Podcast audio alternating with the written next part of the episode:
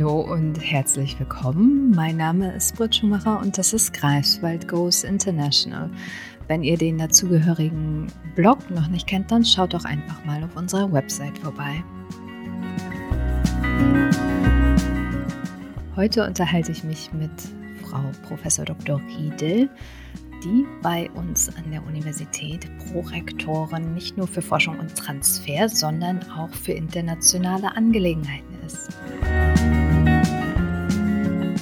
Ja, guten Morgen äh, nochmal, Frau Riedel. Sehr schön, äh, dass Sie bei unserem Podcast mitmachen. Gerade als ja, als Prorektorin für Internationales und sowieso als Wissenschaftlerin ist Ihr Arbeitsumfeld ja sowieso ja sehr international geprägt eigentlich.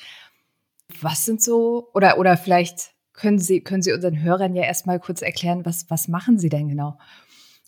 Ja, ich bin Mikrobiologin und interessiere mich vor allem für bakterielles Sozialverhalten. Bakterien können also miteinander kommunizieren und leben zum Teil auch in sehr komplexen Gemeinschaften. Das ist also so das wissenschaftliche Umfeld, in dem ich mich bewege. Natürlich bin ich auch als Prorektorin äh, sehr gefordert. Hier ähm, habe ich die Bereiche Internationalisierung, Forschung und Transfer und auch die Gleichstellung, also ein sehr umfangreiches Aufgabenfeld.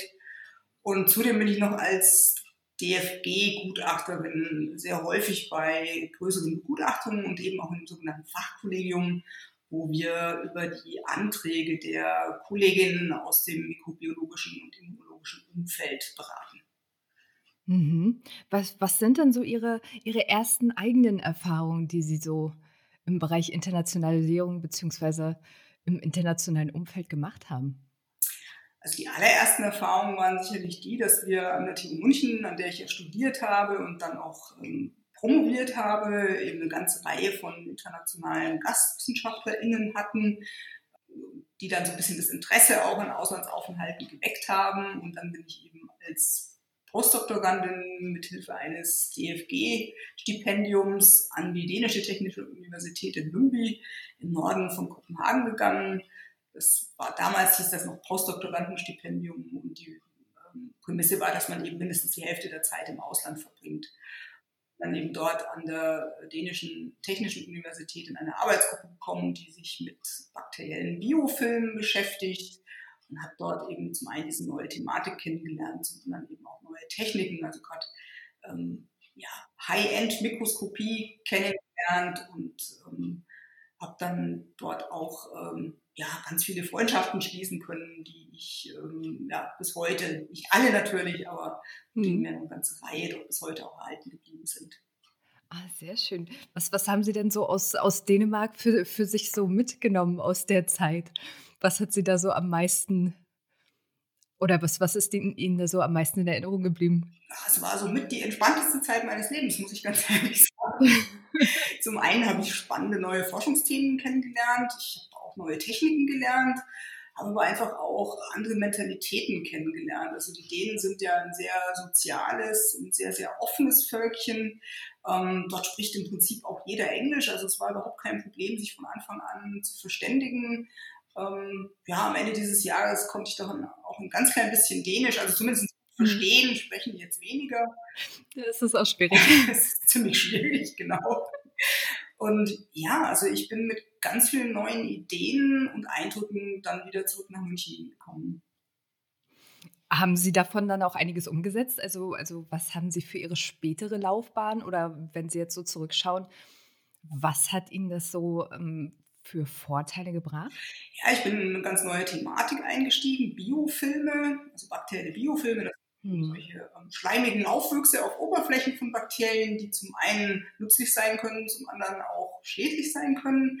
Und die hm. Thematik habe ich dann eben mit nach München genommen, ähm, habe dann auch ähm, gelernt äh, zu mikroskopieren und habe dann später bei meinem zweiten ähm, Auslandslängeren, sehr viel längeren Auslandsaufenthalt in der Schweiz diese Technik dann auch am Institut etabliert. Also das sind alles, ähm, sagen wir mal, Skills, die ich mitgenommen habe aus diesem guten Jahr in Dänemark.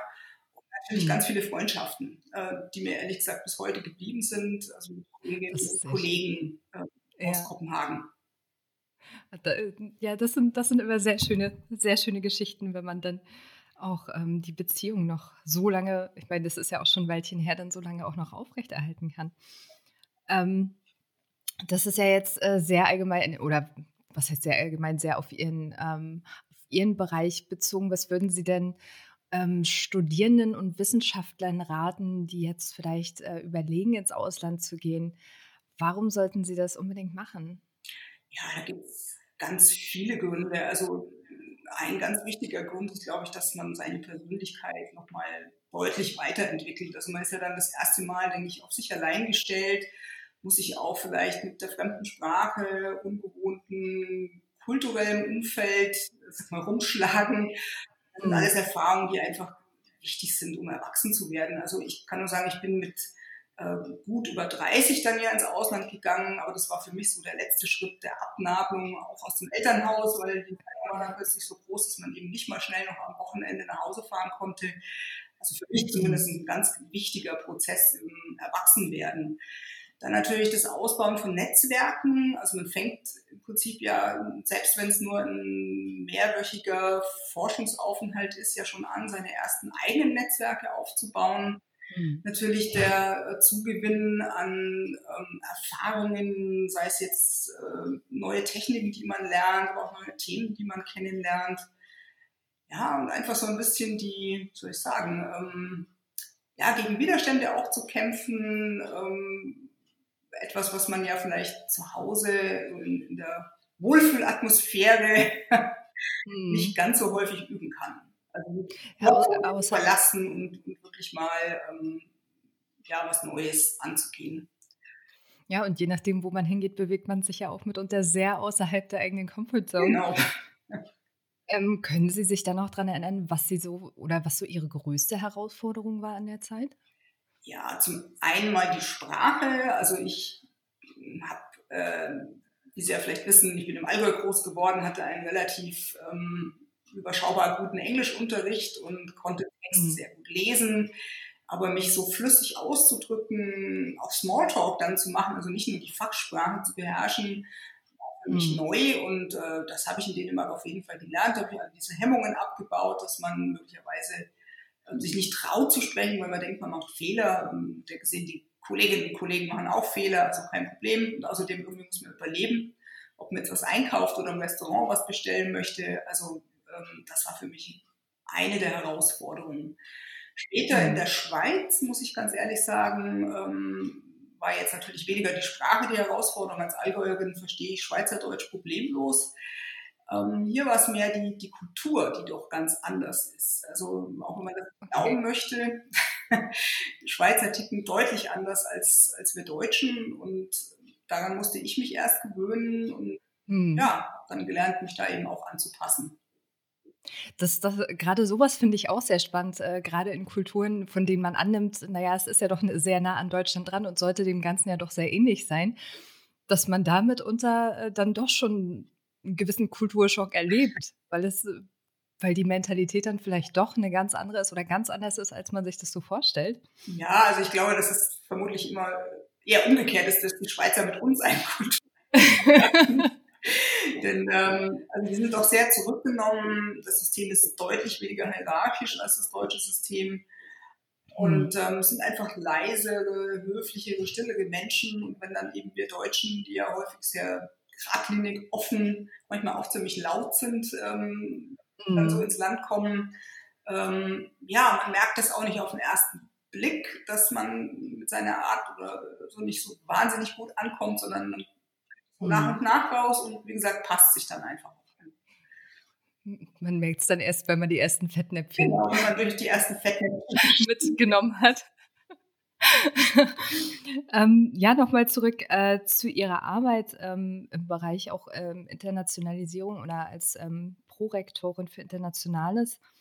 Hm, wo sehen Sie denn die Bedeutung ähm, für den Forschungsbereich und vor allem für die Uni? Ja, ich denke, wenn wir uns nicht an internationale Standards anpassen, dann können wir einfach keine attraktive Forschungs- und Lehruniversität sein. Das heißt also zum einen, jetzt spreche ich mal für die Forschung, das ist ein Bereich, der bis jetzt zumindest noch ein Stück näher ist, ist ganz klar, dass wir internationale Forschungsnetzwerke ausbauen müssen.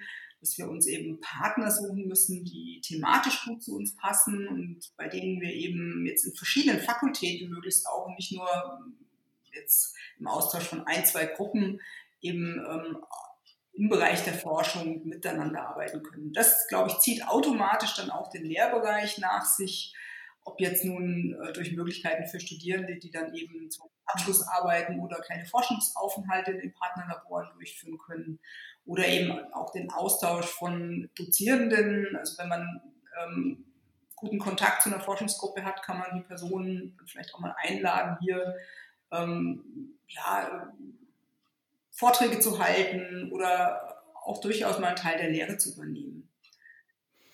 Was mich da interessieren würde, können die Studierenden da eigentlich auch selbst aktiv werden, wenn sie jetzt sagen, oh, okay, ich interessiere mich jetzt für einen Bereich, wo jetzt äh, bis jetzt noch gar nichts besteht, ähm, oder, oder Wissenschaftler selbst auch, ähm, dass man da ja, enge Kooperationen knüpfen kann? Selbstverständlich. Also ich meine, ich bin immer wieder überrascht. Es gibt doch einige Studierende, die ganz aktiv sich äh, nach Gruppen umschauen, die Themen bearbeiten, die sie jetzt eben spezifisch interessieren sind auch an mich schon jetzt in der Mikrobiologie ähm, Studierende herangetreten, haben gefragt, sie haben da, da und da geschaut, ob es da nicht möglich wäre, ähm, dann dort einen Forschungsaufenthalt durchzuführen, ob das auch nicht irgendwie angerechnet werden kann. Also ich persönlich bin da sehr, sehr offen. Ich denke, die meisten meiner Kollegen, Kollegen sind das auch. Ähm, und das Gleiche gilt natürlich für WissenschaftlerInnen, die, also gerade wenn die ja schon ein bisschen fortgeschritten sind, natürlich ganz genau wissen, was sie vielleicht noch ähm, wo bei Ihnen noch Expertisen fehlen, die Sie vielleicht im Ausland erlernen können oder wo es eben ähm, gute Kooperationsmöglichkeiten gibt. Also wir sind froh als Universität, wenn da Initiativen auch von den Forschenden und auch von den Studierenden ausgehen. Ja, denn ich denke, das hat ja mitunter auch schon so ein bisschen abschreckenden Charakter, wenn man jetzt, ähm, wenn man sich umschaut bei den Kooperationen und jetzt feststellt, okay, da ist jetzt nicht das bei, was ich mir so vorstelle, ob das dann alles so klappt. Also proaktiv sein äh, lohnt sich in dem Fall definitiv. Auf jeden Fall, ja. Ja, äh, das, das wäre es auch schon von mir. Ähm, vielen, vielen Dank, dass Sie mitgemacht haben. Sehr gerne. Und ich würde mich wirklich freuen, wenn jetzt diese Podcasts auch dazu beitragen, dass wir Studierende und natürlich auch unsere Forschenden einfach noch mehr motivieren, tatsächlich mal an einen Auslandsaufenthalt zu denken. Auch wenn es vielleicht in der äh, Corona-Zeit jetzt ein bisschen in weite Ferne gerückt ist, aber ich gehe mal davon aus, es kommen auch wieder andere Zeiten und da kann man sich jetzt ja schon umschauen, wo man vielleicht mal hingehen möchte. Ja, definitiv. Die Vorbereitungszeit dauert ja auch immer ein wenig. Genau. Da kann man jetzt gern schon anfangen. Ja, ich hoffe, euch hat diese Folge gefallen und wenn ihr jetzt auch Lust bekommen habt, einige Zeit im Ausland zu verbringen, sei es für ein Auslandssemester oder ein Praktikum, dann informiert euch doch einfach bei unseren digitalen Erstberatungen. Natürlich könnt ihr auch immer während der Telefonsprechzeiten anrufen oder einen Gesprächstermin vereinbaren. Alle Kontaktdaten und Infos findet ihr auf unserer Website. Das war's von mir und bis zum nächsten Mal. Ciao!